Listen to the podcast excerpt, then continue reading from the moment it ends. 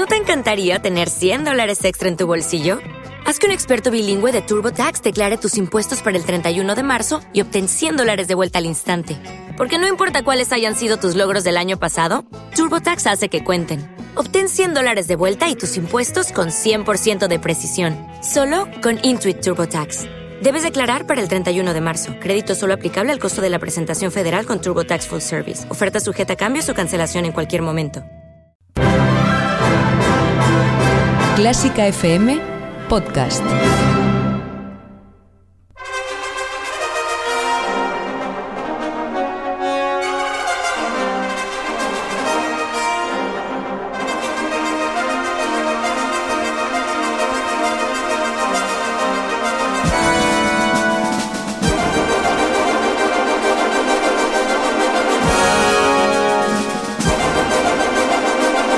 La actualidad de la mejor música en el ático de Clásica FM con Mario Mora y Ana Laura Iglesias.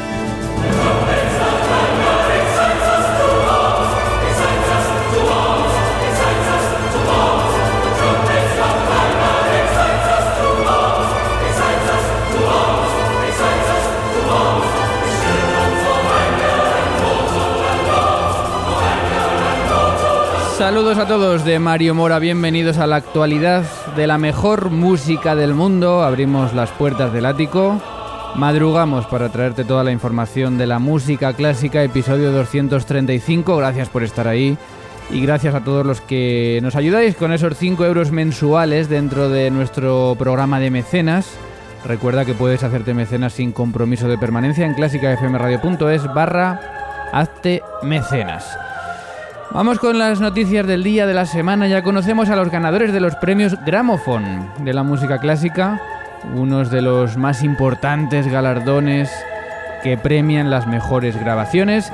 Había ausencia de representación española, tampoco latinoamericana, en esa final.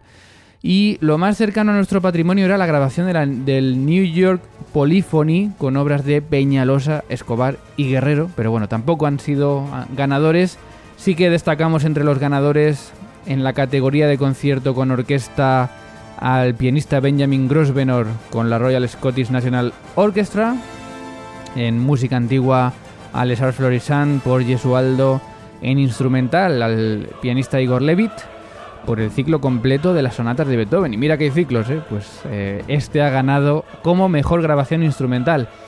Y en, en la categoría de orquesta había algo de emoción porque estaba, esta grabación que ya hemos escuchado aquí alguna vez de Currentis con esa quinta sinfonía de Beethoven que lanzó este año con ese impacto con muchas críticas, buenas y malas, pero no ha sido el ganador, no ha sido el ganador, finalmente ha ganado este.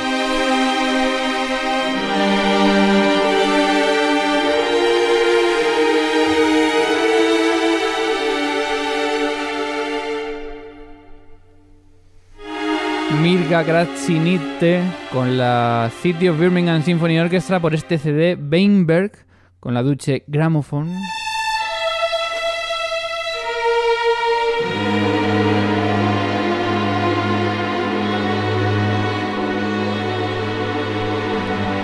Música de Mieczysław Weinberg, un compositor ruso que murió hace 25 años, a quien Mirga y la Orquesta de Birmingham homenajean en este CD en un ejercicio muy británico de rescatar compositores menos tocados, algo que, les gusta mucho hacer allí y que está muy bien también para conocer estos nuevos nombres, y que es, según el jurado, la mejor grabación orquestal de este año.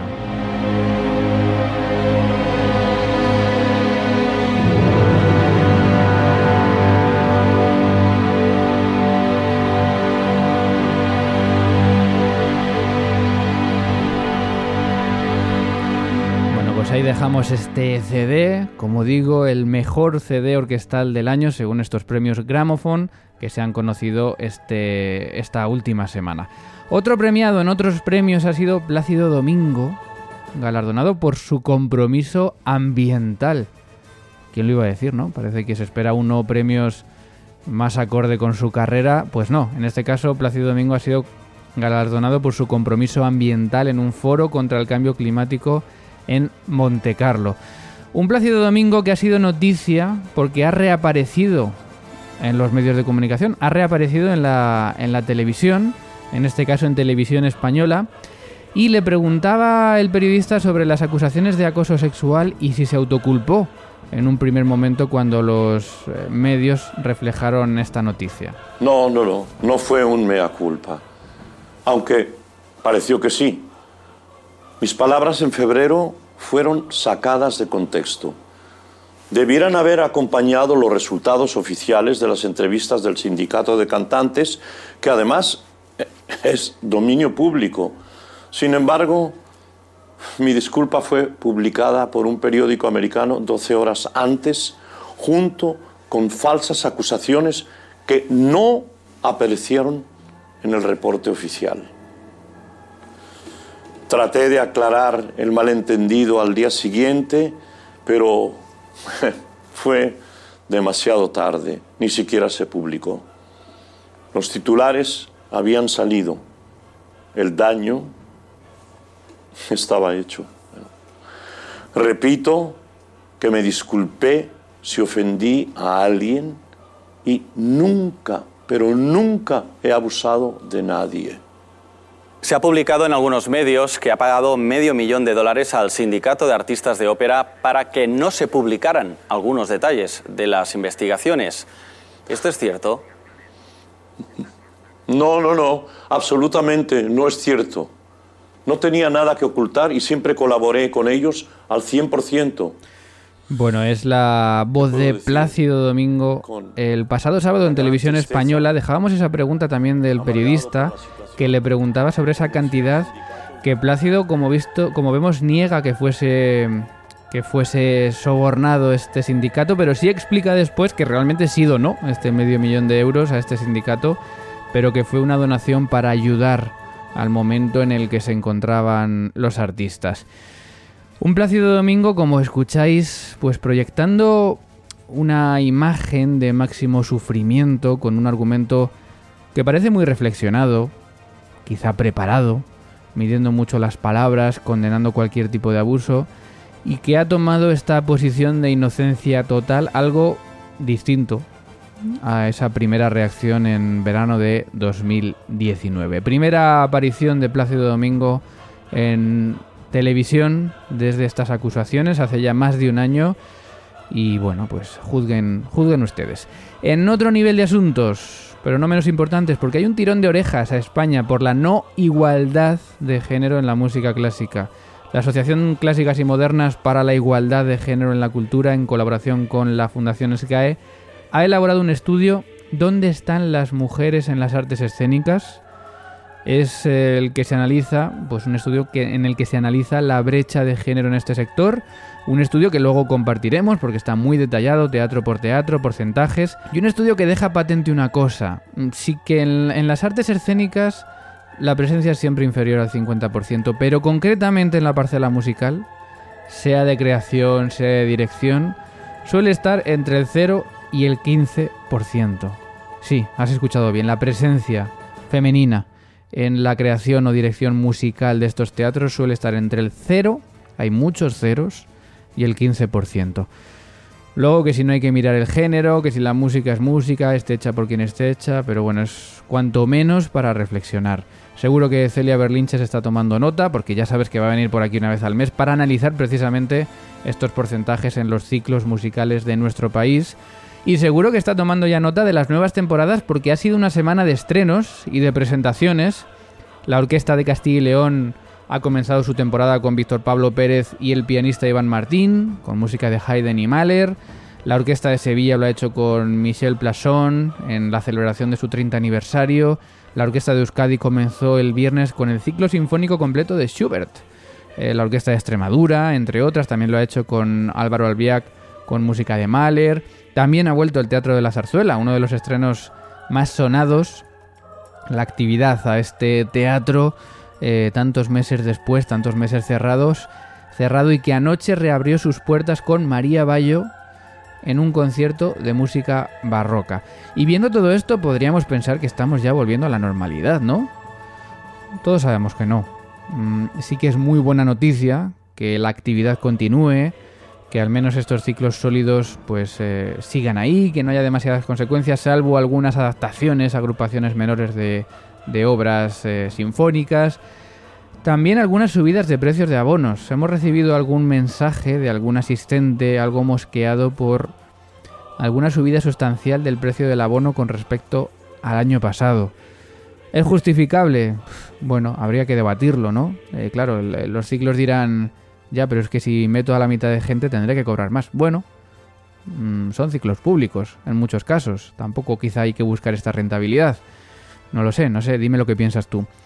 Pero como digo, no estamos tan mal, ¿eh? No estamos tan mal. Eh, tan solo hay que mirar a Estados Unidos, donde las óperas están cancelando la temporada completa, como para ver que, como digo, no estamos tan mal. Así lo ha anunciado el Met de Nueva York esta semana. Ya lo habían anunciado otras óperas anteriormente. Y es que anulan, cancelan toda la temporada 2020-2021. Los músicos de la orquesta y del coro han lanzado un comunicado en el que declaran estar destrozados. Y surge la pregunta, ¿por qué en América, que van tan por delante de nosotros, tienen que cancelar temporadas completas y aquí en España seguimos casi como si nada? ¿Debemos poner nuestras barbas a remojar? Bueno, sí y no. La razón a la pregunta es sencilla, bueno, aparentemente sencilla. Estados Unidos tiene un mercado insostenible si no hay ingresos de patrocinadores ni de taquilla, porque es un mercado privado.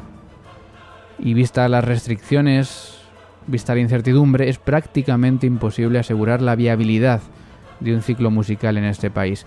Algo parecido ocurre en Reino Unido o en países con economía más liberal, donde el sistema privatizado hace que sin ayudas sea muy complicado rentabilizar nada en tiempos de pandemia. La diferencia es que allí el gobierno sí que ha bueno, ha reaccionado, ha intercedido y ha sostenido la cultura para no tener que cerrar los teatros. Pero ¿y qué pasa en España? Pues pasa que ese sistema del que nos quejamos tanto, con el que somos tan críticos, esa democracia que maldecimos por la calidad de nuestros gobernantes, es un sistema que cuida la cultura mucho más de lo que nos pensamos. No es de ahora, es de hace décadas, pero detrás de, de la mayoría de conciertos a los que vas a lo largo del año hay dinero público. Más o menos, pero hay un apoyo. Detrás de esos ciclos que inician su temporada, que mencionábamos ahora, eh, pues están los ayuntamientos, están las comunidades, está el Instituto Nacional de las Artes Escénicas y de la Música, y detrás de ese INAEM está el Ministerio de Cultura, y detrás de todo eso están los fondos públicos que ayudan, en mayor o menor medida, a decenas de ciclos y festivales de todo el país. El sistema nos está salvando.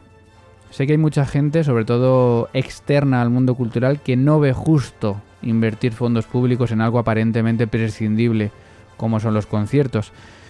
Más nos vale conservar este sistema. Si no acabaremos como Estados Unidos, con una temporada sin música, sin ópera, sin teatro. Y un país sin conciertos es un país apagado. Una sociedad sin cultura es una sociedad muerta. Opina. Todo lo que el mundo sabe, pero nadie dice, sobre la música clásica.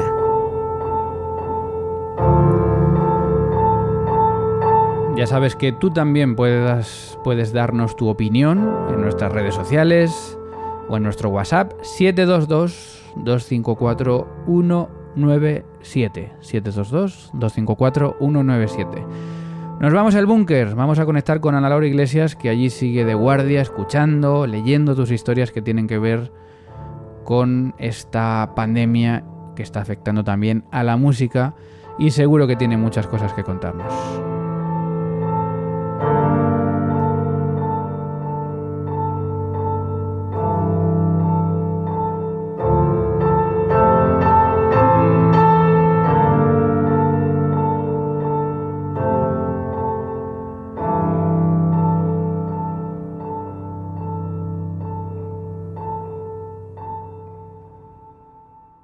Clásica FM necesitamos tu ayuda. Si te gusta nuestro contenido, necesitamos que te hagas mecenas por tan solo 5 euros mensuales sin compromiso de permanencia. Además, regalamos entradas exclusivas y descuentos para los mejores conciertos. Más información en la pestaña Hazte Mecenas de clásicafmradio.com. 722 254 197. Clásica FM Radio. Opina sobre lo que escuchas.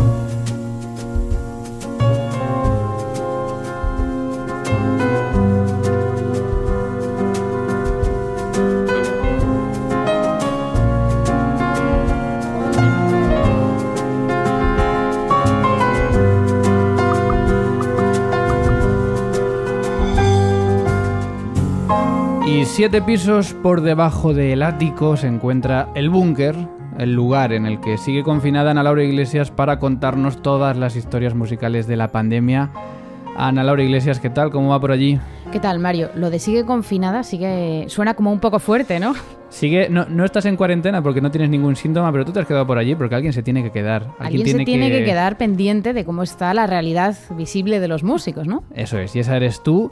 Y primero vamos a comenzar con una noticia horrible acerca de un coro español que demuestra el potente efecto contagiador de los aerosoles. Pues sí, una pena, la verdad. Se trata de The River Troop Gospel, un grupo de Sayent en Barcelona, en el cual eh, 30 de los 41 miembros de este coro han dado positivo por COVID. El coro tenía un concierto el 13 de septiembre y los contagios pudieron ocurrir, al parecer, en un ensayo ocurrido el 11 de septiembre en un interior. Hay que decir que el concierto fue al aire libre, por lo que en teoría habría menos peligro, pero bueno, que está claro que no por estar ensayando se corre menos peligro. Muchísimo cuidado hay que tener con esto. Claro, y sobre todo eh, en los ensayos hay que tener especial cuidado. Yo lo de hacer un ensayo en, pues en un sitio encerrado, si no hay otro remedio, vale, pero el coro, yo he visto coros cantar con mascarilla y hay que hacerlo así, ya está. Hay ¿no? que hacerlo con mascarilla, hay que hacerlo con distancia, hay que hacerlo con toda la ventilación posible y más si uno está cantando en un coro. Entiendo que es complicado, pero bueno, en fin, la situación es la que es. Sí, eh, pero bueno, eh, es sobre todo preocupante el dato del tema de los aerosoles, que en cuanto una persona esté contagiada en un sitio cerrado, cantando, soplando seguramente, fíjate la rapidez de contagio que tiene, que tiene este virus. Sí, ¿eh? es impresionante. Bueno, estamos atentos del WhatsApp. Recuérdanos dónde y por qué pueden enviarnos esas notas de voz. Eso es, ahí lo tenemos activo y funcionando en el número 0034, que es el prefijo para quien nos esté escuchando desde fuera de España, del número 722254197, en el que nos podéis contar como músicos o como consumidores de música, pues cómo se está afectando esta dichosa pandemia. Sigue coleando también la cancelación del Teatro Real. Recordamos que el pasado domingo, lo comentábamos ya aquí eh, la semana pasada en el ático, pues después de muchas quejas, después de, de gritos de, de, parte del público, eh, dentro de la función de un Halloween máscara, se suspendió la función por, eh, bueno, presuntamente no cumplirse las medidas de seguridad, de no guardar distancia entre el público. Eso se veía en algunas fotos.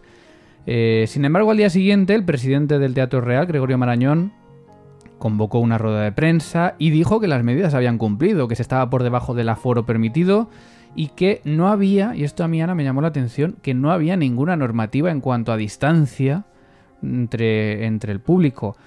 Lo cual, eh, claro, por un lado los músicos decimos, si en un avión se puede ir todo el mundo junto, ¿por qué en un teatro no? Pero claro, por otro lado dices, pero vamos a ver, si, si hay que guardar distancia en todos sitios, ¿por qué en el teatro real no? Claro, no lo sé, habría que comentarlo con el BOE en la mano, pero yo he tocado bastantes conciertos en los que el público sí que mantenía distancias, he visto recintos acoplados a un plano en concreto para mantener las distancias. Es cierto que eran todos al aire libre, pero no sé, me parece bastante raro que esto no esté especificado en un centro cerrado como es el Teatro Real. Bueno, no obstante, el teatro sí que ha dado un paso atrás, ha cambiado ahora la filosofía de distribución de las butacas para las siguientes funciones, ha cambiado también la normativa, al menos en la Comunidad de Madrid, eh, pero sigue habiendo dudas de si la responsabilidad fue o una metedura de pata del Teatro Real, que sí que por lo que se ve en las imágenes no parece lo más recomendable en estos días, o de si había conscientemente un grupo de boicoteadores en la zona superior que quiso hacer ruido provocando este caos, en fin. Ha habido mucho debate al respecto, pero nosotros nos hemos preguntado, ya sabemos cómo lo vivió el público, ya sabemos lo que piensa el teatro, pero ¿cómo se vivió desde dentro? ¿Cómo estaban los músicos en el foso? ¿Cómo vivieron esos momentos previos a la suspensión? Eso es, lo de que vivió el público ya lo hemos visto, lo hemos comentado, ha salido en todos los medios de comunicación, pero lo que no ha salido en ninguna parte es cómo lo vivió ese músico que estaba sentado en su atril, debajo del escenario y sin tener ni idea de lo que estaba ocurriendo. Así que hemos preguntado a Gema González, pícolo de la Orquesta Sinfónica de Madrid, que se encontraba ese día, curiosamente, en la banda interna, aún más adentro del Teatro Real, más allá del foso, y así fue como se vivió esta situación desde la orquesta. A ver, se intentó empezar a tocar y, bueno, pues había bucheos, había gritos, no se sabía muy bien lo que ocurría, no se entendía tampoco mm, que si seguridad, falta de seguridad, pues en realidad eh, no, se entendía bien lo que ocurría, ¿no? Entonces se estuvo esperando ahí un poco hasta que ya escuchamos por megafonía pues que quien no estuviera de acuerdo con su asiento, que se les podría reubicar o proceder a la devolución de las entradas. Y, entonces parece que se calma un poco la cosa eh, y ese, como que en un rato se vuelve a continuar con la representación, fue una, una cosa así. Se intentó volver a empezar, y a ver, es que perdón, no te puedo dar el dato exacto, exacto, porque eh, yo no estaba en el foso, estaba esperando instrucciones ya que toco en la banda interna. Pero eh, juraría que, que, eso, que dijeron que en un, que en un rato se, se, continuaría con la representación y se empezaría otra vez. Y esto ya era una hora después, recuerdo que eran las nueve. Entonces se intentó volver a empezar y volvieron de nuevo los, los gritos y, y los abucheos y y se tuvo que, anular. Eh, porque ya había pasado una hora y veinte o así y, y, era imposible, o sea, es que no se podía, no se podía tocar, no se podía hacer nada. Y mm, en lo que me dices si ha sucedido algo parecido, pues la verdad es que estando yo en la orquesta, eh, que llevo unos añitos ya, no ha pasado nunca nada así. Eh, algún día algún abucheo porque a lo mejor eh, no funciona bien del todo lo, la pantalla de los subtítulos, en un lado, mm, no sé, ha habido algún tipo de error y, se han dejado de ver, entonces sí se ha oído algo, algún grito de subtítulos y tal, pero bueno, se ha solucionado el problema y se ha callado. Pero el, yo nunca había vivido el tener que anular una representación, la verdad. Claro, es que lo ha dicho mucha gente, lo ha dicho mucha gente, eh, se habla del teatro, se habla del público, pero y los pobres artistas, ¿no? Los, los cantantes eh, preparándose, porque estos conciertos y estas óperas no se hacen así, uno llega, se sienta y toca. Esto lleva preparación, llevan ensayos y hay que pensar también en ellos, ¿no? Sí, es cierto que no se ha recogido ningún testimonio de músicos, ni de cantantes, ni del propio director o directora que estuviese ese día en el foso. Pero bueno, es el testimonio de Gema González. Em, nos decía, nos, nos contaba también un poco, que yo creo que es interesante escuchar, cuál es la información que ellos recibieron, porque como ha dicho, fueron, fue una hora y veinte hasta que se canceló. Imagínate tú, Ana, estar sentada en el atril una hora y veinte sin saber qué está pasando, el director para, se va, vuelve, vuelven a empezar, se para no se sabe muy bien lo que está pasando. Mira, escuchad. Y luego, en cuanto a las instrucciones que nos daban a, nosotros, eh, tampoco te he comentado esto, pero es que era un poco todo sobre la marcha. Eh, o sea, íbamos eh, intentando también averiguar nosotros qué es lo que estaba ocurriendo. O sea, no, no, no, nos enteramos a la vez de que se anulaba la, la función cuando lo, lo, dijeron por megafonía. En realidad no, entendíamos tampoco lo, lo, que estaba sucediendo. Entonces, no sé, pues lo vivimos de una manera pues pues, triste, la verdad, ¿no? el intentar eh, realizar nuestro trabajo y, no entender por qué no podíamos hacerlo, ¿no? un poco frustrante. Tengo también un testimonio de un clarinete que sí que estaba en el foso. Recordemos que Gema estaba en la banda interna. La banda interna es algo que está todavía detrás de la escena, ni siquiera donde está la orquesta, y todavía seguramente tenían menos información y menos acceso a lo que estaba pasando. Contaba un clarinete que al principio, esto es testimonio en primera persona, dice, al principio no lograba identificar lo que pasaba y poco a poco pudimos entender la situación. Después relata lo que ocurrió, dice, em, empezaron a insultarse unos a otros y tuvimos que salir del foso, es decir, los músicos se llegaron a ir del foso, volverían a los camerinos, de después de volver al foso afinamos y por megafonía dijeron que reubicaban a las personas, que no estuviesen conformes, bueno, lo que ya sabemos, se les reembolsaba el dinero y demás. Estaba claro, esto es testimonio del clarinetista, que no querían que la función comenzase. Esto es visto desde dentro. Es decir, había un grupo de personas que no aceptaba lo que se les ofrecía. Empezaron a solicitar la cancelación del espectáculo y claro, más se caldeó el ambiente. Salió el maestro Luis Sotti y comenzamos el preludio, pero al finalizar este, el maestro abandonó de nuevo el foso porque era imposible continuar. Es que es terrible, ¿eh? Terrible la, figura del músico también ahí, sin saber qué hacer, teniendo que parar, teniendo que irse. No sé, Bueno, muy tenso, desde luego, claro. Pero es que la situación es la que es. Vamos a ver, es que no sé. Bueno, es complejo, no te quieres mojar. no, si me quiero mojar, es que no me parece mal. Si la situación no se estaban cumpliendo las medidas, pues hay que hacer todo lo posible para llamar todo lo posible la atención y que se tomen medidas. Y si a raíz de esto que ha salido en el Teatro Real, a raíz de esto que ha pasado, ha habido una nueva normativa en la Comunidad de Madrid que va a ayudar a que todos estemos mejor, a que la cultura sea más segura, pues bien me parece y entiendo que esos músicos y cantantes que estaban ahí igualmente van a cobrar ese trabajo, esa función que no han podido realizar por una fuerza de causa mayor.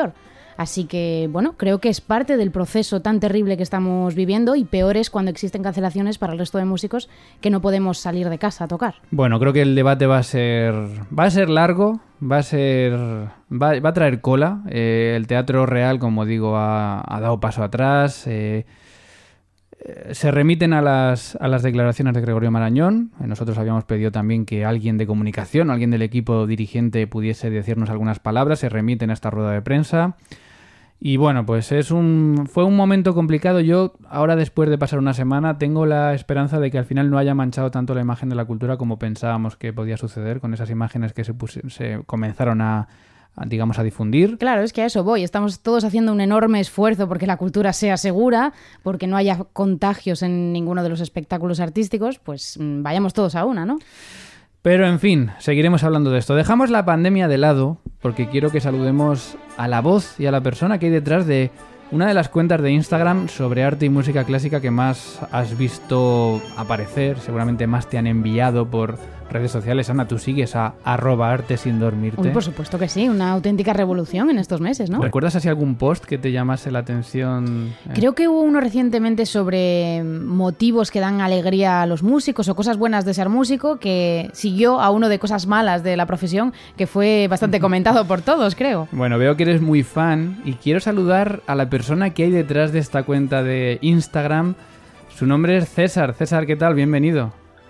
Hola, buenas, ¿qué tal? Muy Bu- bien. Pues enhorabuena por, por, esta, por esta propuesta. Una propuesta que, claro, todos pensábamos que estabais un equipo detrás y tú te descubriste hace poco tiempo diciéndonos, no, soy solo yo, ¿no?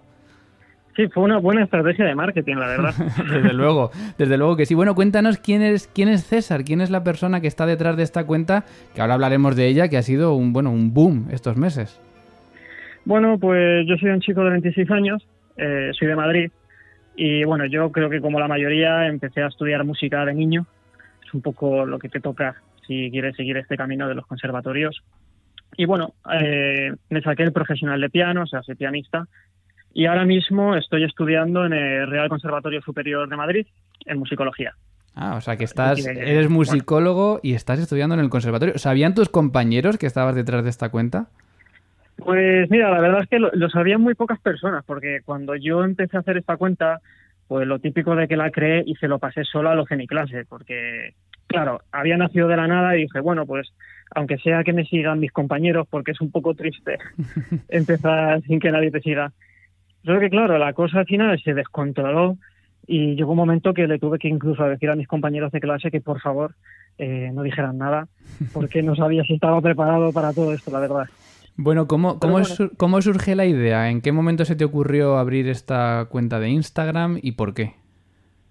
Bueno, pues yo, yo soy de esas personas que soy un poco pesado por naturaleza, por así decirlo, y soy de estos que siempre le doy la brasa a mis amigos contándoles las cosas nuevas que, que he descubierto o que me han enseñado. Entonces, digamos que a mí el hecho de divulgar siempre me había gustado, incluso en mi círculo cercano. Y este método, por así decirlo, que yo empleo en esta cuenta, yo ya lo hacía en mi cuenta personal. Lo que pasa es que, claro, en mi cuenta personal es muy diversa, no solo me seguía gente interesada en el arte, y digamos que los esfuerzos caían un poco en balde. Y yo sí que es cierto que le daba muchas vueltas y decía, debería de- hacerlo quizás algo más profesionalizado, más exclusivo, hacerme un Instagram propio. Y bueno, pero la cosa, digamos, el paso que de verdad me animó a hacerlo, eh, va a sonar un poco poético, pero todo nace de una tristeza, por así decirlo. Y es que mm, eh, yo creo que muchos somos conscientes que la música clásica, lo que viene a ser el consumir los conciertos, comprar entradas y tal, está un poco desconectada con la juventud. Yo al menos cuando voy a los conciertos, sobre todo veo público mayor y, y estoy muy feliz de que haya público mayor, pero sí que me daba un poco de pena en plan, joder, los jóvenes que estamos seguramente encima seamos músicos. Entonces yo dije, bueno, entonces, ¿por qué no junto esta vocación que yo tengo con comunicar las cosas que aprendo, las cosas que sé, e intento hacer algo por la comunidad de la música clásica en España, intento arrimárselo a los jóvenes lo más masticable posible, que todo el mundo pueda entenderlo. Eh, tenía esa filosofía de que si todos realmente arrimamos el hombro y aportamos nuestro granito de arena, pues es como las cosas se consiguen, ¿no? Como si fuera un renacimiento actual, por así decirlo. Qué bonito. Bueno, al final es el origen de muchas de estas iniciativas, ¿no? El querer decir, oye, que hay que cambiar algo, tenemos que hacer algo y, yo creo que en tu caso, bueno, pues has conseguido en muy poquito tiempo, ya tienes casi 10.000 seguidores en, en, tu cuenta de Instagram. Eh, ¿Cómo, ¿Cómo comienzas a elegir los contenidos? Porque claro, hay mucho trabajo detrás de cada post. Entiendo que, tienes muchos preparados antes de lanzar la cuenta. ¿Por dónde, ¿Por dónde enfocas estos contenidos de arte sin dormirte? Pues mira, hubo, hubo una anécdota que digamos que para mí fue como la clave para saber cómo enfocar todo esto. Y es paradójico, pero justo la... O sea, me vino la iluminación cuando empecé a leer sobre Edgar Allan Poe. O sea, ¿qué tiene que ver esto que ver? Pero en verdad tiene mucho que ver. Y es que mm, Edgar Allan Poe fue un escritor que realmente no tenía popularidad hasta que él hizo un estudio de mercado, por así decirlo. Él estudió a la sociedad de su momento y fue cuando él escribió El Cuervo y dio un boom y tal. Entonces, de algún modo yo llevaba mucho tiempo eh, almacenando en mi mente, por así decirlo, cuáles eran los temas que la gente quería saber, de qué era sobre lo que más se hablaba, qué tipo de cosas eran lo que más se compartía en las redes sociales.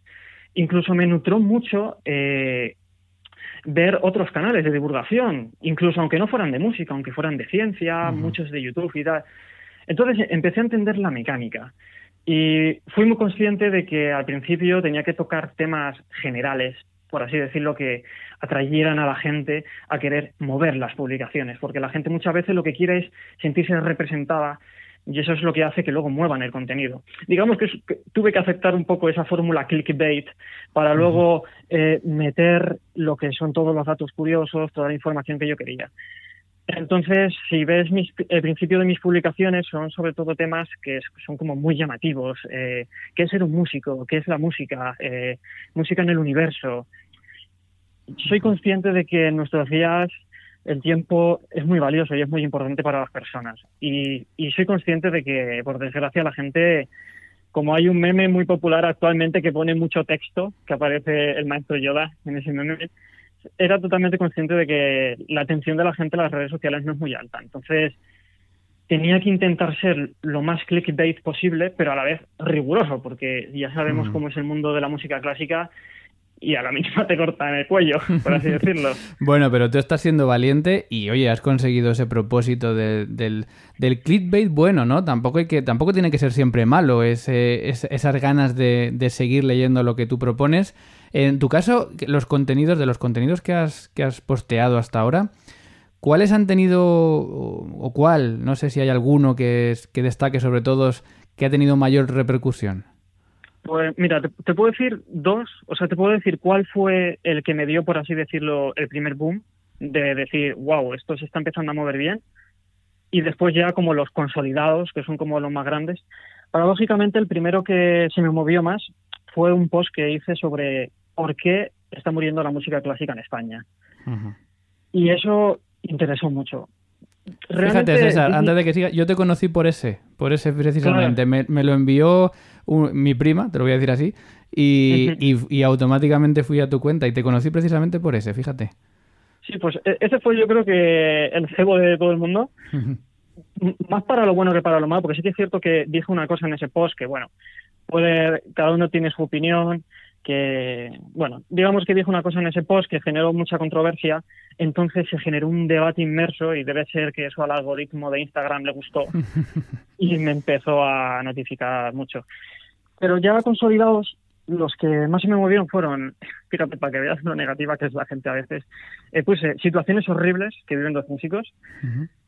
Ese fue otro de los grandes. Pero bueno, luego el siguiente, eh, que habéis dicho antes de buenas situaciones que viven los músicos, ese también tuvo muy buena acogida. digamos que esos dos y últimamente fue justo el que subió hace dos días, el de cuánto dura la carrera de música. Ese ha sido otro que también es que mm, en las redes sociales digamos que contra más conocido eres, más Sí. fácil es seguir creciendo. El tema de los conservatorios siempre te tiene también éxito, ¿no? Porque hablaste también de... No recuerdo exactamente cómo era, ¿no? Pero de, del tema profesores-alumnos y... Ah, sí. Que también tuvo Bueno, mucha lo- repercusión, ¿no? Lo llamé muy clickbait también, dije, existe el bullying en la música clásica. Pero también me acuerdo que muchísima gente lo compartió aquel. Sí, incluso, o sea, ya- o sea, claro, es que la gente ve, por así decirlo, la- el escaparate de la cuenta de Instagram, pero luego los mensajes privados son un mundo también. Y la verdad es que es hasta medio preocupante la cantidad de músicos que me escribieron contando sus anécdotas, eh, pidiendo que lo compartiera siquiera, porque por favor tapara su nombre. Y claro, mucha gente, es lo de antes, mucha gente se sintió representada y a modo de denuncia, entre comillas, lo empezó a compartir. Bueno, hay muchas cosas que contar en la música clásica. César lo está haciendo con esta cuenta de Instagram, Arte sin dormirte, que es que sobra que le diga a los oyentes que la sigan porque estoy seguro de que ya la están siguiendo. Y César, te voy a proponer una cosa. ¿Qué tal si hablamos como una vez al mes? Hoy hemos hablado de en general de ti, de tu cuenta, pero quiero que hablemos ya de tus contenidos. ¿Te parece que te llamemos o que te vengas por aquí una vez al Sí, mes? A mí ¿Vale? me parece perfecto, me parece perfecto. Muy bien, pues contamos contigo y en pocas semanas volvemos a hablar de arte sin dormirte. César, enhorabuena y muchísimas gracias. Gracias a vosotros. Hasta luego. Estás escuchando El Ático en Clásica FM. Bueno, interesante hablar con César, fíjate que yo no sabía, era estudiante de Real Conservatorio Superior de Música de Madrid. Lo cuenta todo desde dentro, ¿eh? Qué bonito, qué bonito. Bueno, pues eh, hablaremos con él por aquí por Clásica FM de vez en cuando. Y nosotros nos vamos despidiendo desde el ático Mario Mora, desde el búnker Ana Laura Iglesias, que está atenta también de esas redes sociales. Claro que sí, estamos en Twitter en arroba clásica FM Radio, donde somos una comunidad de 10.862 amigos y amigas y recibimos comentarios sobre la vuelta de los podcasts de Clásica FM. Sobre el ático, David Álvarez, arroba David Álvarez barra baja, nos decía, fantástico regreso, qué ganas de volver a escucharos por fin nuevamente el ático on the road. Claro que sí. También Dejavi, arroba G-H-O-N barra baja ahí, sobre los comentarios acerca del aforo y la cancelación del Teatro Real, decía, la verdad es que las fotos dejan poco espacio a la discusión. Cuidado con las fotos porque están cortadas. Sale una foto, si no sé si lo has visto, Ana, del patio de butacas que se ve como muy vacío, pero realmente están vacías las filas de atrás, las filas de delante están hasta arriba también. Eh, cuidado con las fotos, ¿eh? Cuidado con las fotos que a veces también engañan. Claro, quien hace la foto muestra lo que quiere ver. Exacto. En fin, sobre hoy toca también Rodrigo Varas López, arroba Rodrigo Varas LP, nos decía, les comparto el podcast de Hoy Toca, de Clásica FM Radio, conducido por Carlos Iribarren y Piano Mora. No, Piano Mora, como decía yo en Twitter, molesta. Eso lo conduce Iribarren él solo.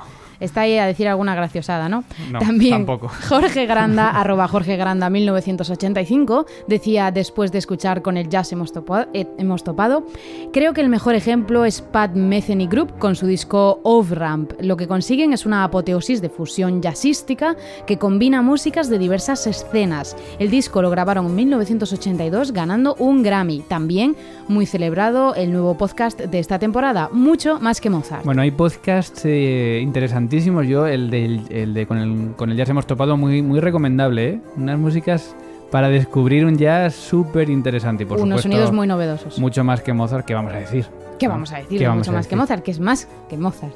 También Usagi, arroba Manu LFV, nos decía, en esta captura de pantalla se refleja la duda que tengo bastantes veces. ¿Qué escucho? ¿Clásica FM Radio o El Descampao? Hombre, hombre, Manuel FV. Pues, ¿qué vamos a ¿Qué decir te vamos a decir nosotros?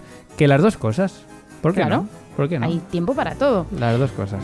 También muy comentados en Instagram, en arroba clásica FM Radio, han sido estos podcasts y por supuesto también nos puedes seguir y comentar en nuestras publicaciones de facebook.com barra clásica FM Radio. También puedes ponerte en contacto directamente con nosotros en el email contacto arroba clásicafmradio.com o con una nota de voz gratuita en nuestro WhatsApp con el prefijo 0034 y el número 722254197.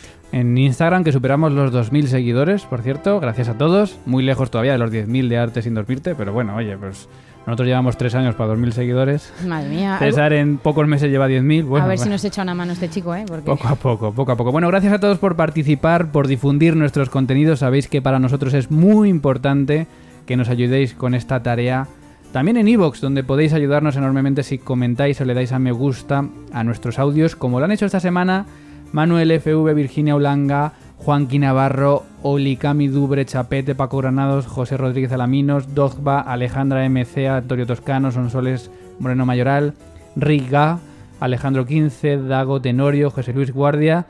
Me gusta entretenerme aquí porque sois muchos y me alegra también a todos los anónimos os damos las gracias porque es un pequeño gesto para vosotros, pero importantísimo para nosotros, porque así nos ayudáis a tener más visibilidad, ya que cada vez más gente conozca Clásica FM. Recuérdanos la semana de esta semana, perdón, la agenda de esta semana en Clásica FM, Ana. Mañana martes tenemos Hoy Toca con el violín del siglo XX. Luego también este miércoles vuelve Antiguayas con un especial de Beethoven. Este jueves de nuevo con el jazz hemos topado y una entrevista, nueva música en directo. Y este viernes mucho más que Mozart, viajes. Gracias Ana Laura Iglesias. Gracias Mario Mora. Y gracias a todos. Hasta aquí el ático 235. Se despide quien te habla, Mario Mora. Feliz semana. Adiós.